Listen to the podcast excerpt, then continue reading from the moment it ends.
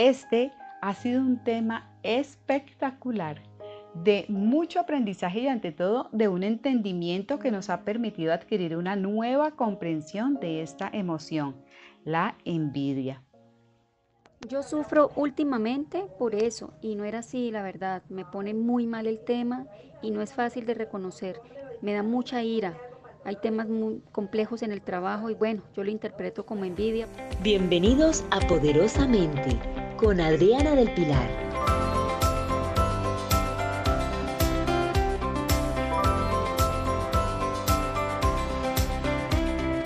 En nuestro capítulo anterior vimos que la envidia es una de las emociones socialmente más descalificadas. Por esta razón, cuando la sentimos, tratamos de ocultarla como si se tratara de algo completamente vergonzoso.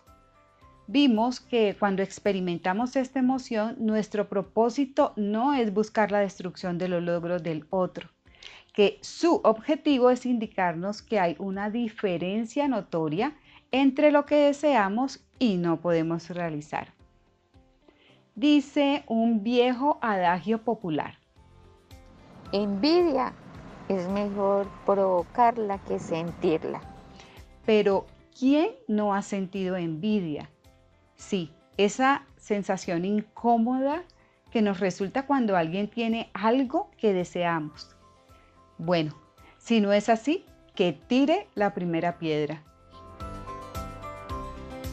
La verdad es que en secreto deseamos las cosas ajenas, ya sea el sueldo del vecino, la casa del jefe, la mujer del prójimo, los viajes de los amigos, el éxito de los compañeros, etcétera, etcétera. Ese sentimiento que nos lleva a usar esa famosa frase de me alegra mucho por ti, aunque por dentro no nos estemos sintiendo así. La verdad es que ni a ti ni a mí nos gusta la envidia y con razón.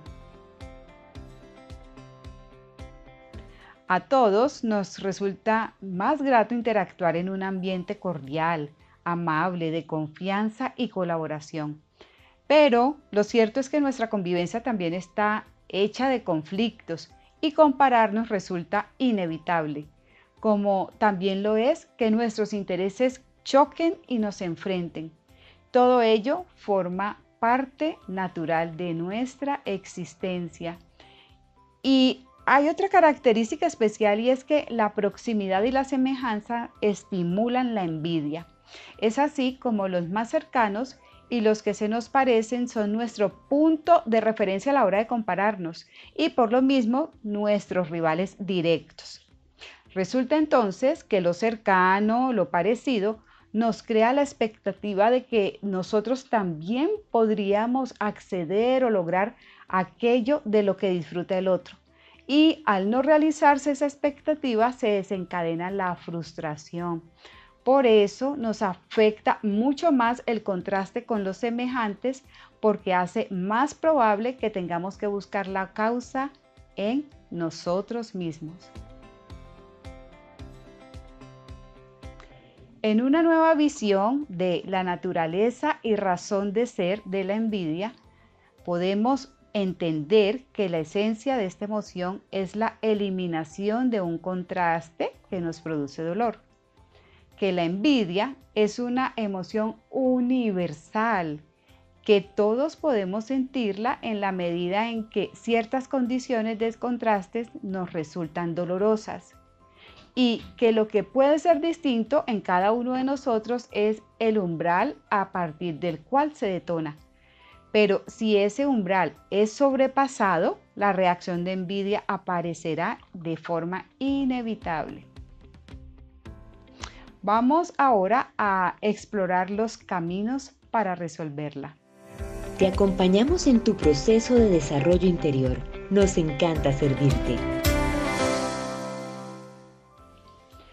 Si aprendemos a utilizar esa señal, descubriremos la riqueza potencial de la envidia y no surgirá la necesidad de destruir los logros del otro.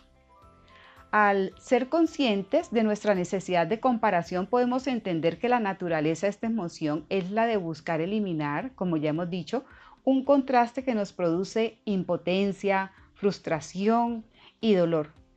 Y el primer paso importante ante la envidia es reconocerla y aceptarla como una respuesta natural, normal e inevitable. Esto nos resultará muy útil en la medida en que nos ayudará a disminuir ese peso, eh, la sanción social que cae sobre la envidia y a crear un espacio de mayor legitimidad para que podamos sentirla sin necesidad de avergonzarnos por ella. Una vez que le hemos quitado todas esas eh, capas de fantasías irrealizables y la hemos aterrizado, esconde un tesoro de mucho valor, pues ella nos indica que algo nos falta y nos da pistas sobre lo que podría ser. Estás escuchando poderosamente. Abres el Facebook y envidias que Juan está de vacaciones en Europa con su pareja y amigos. Pues identifica por qué sientes esa envidia. Quizá en este momento necesitas unas vacaciones o solo añoras poder tener más tiempo libre o salir más de casa o fotografiar, por ejemplo, paisajes bonitos. ¿Envidias que tus amigos o tus amigas se hayan comprado un automóvil último modelo? Si lo piensas bien, quizás lo que quieres no es ese carro, sino la sensación que éste te produce. Libertad, estatus, éxito ante los demás. Entonces podemos pensar de qué otras formas podríamos obtener esas sensaciones sin necesidad de tener que comprar un automóvil idéntico.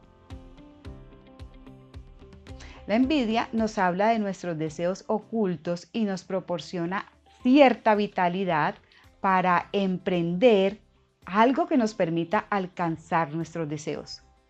Pero hay que indagar en cuáles pueden ser estos deseos y finalmente actuar.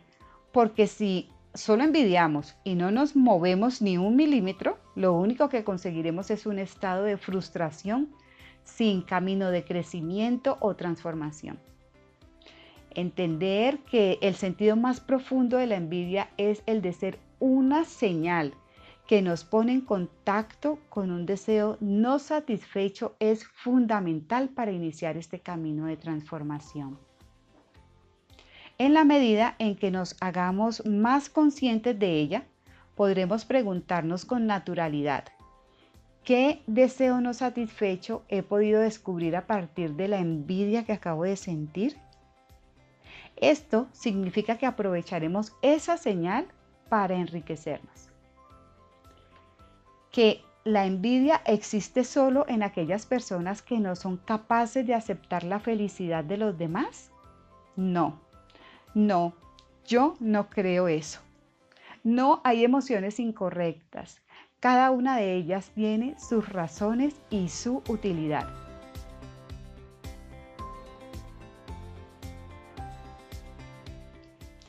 Yo también siempre pensé que la envidia era un sentimiento malo.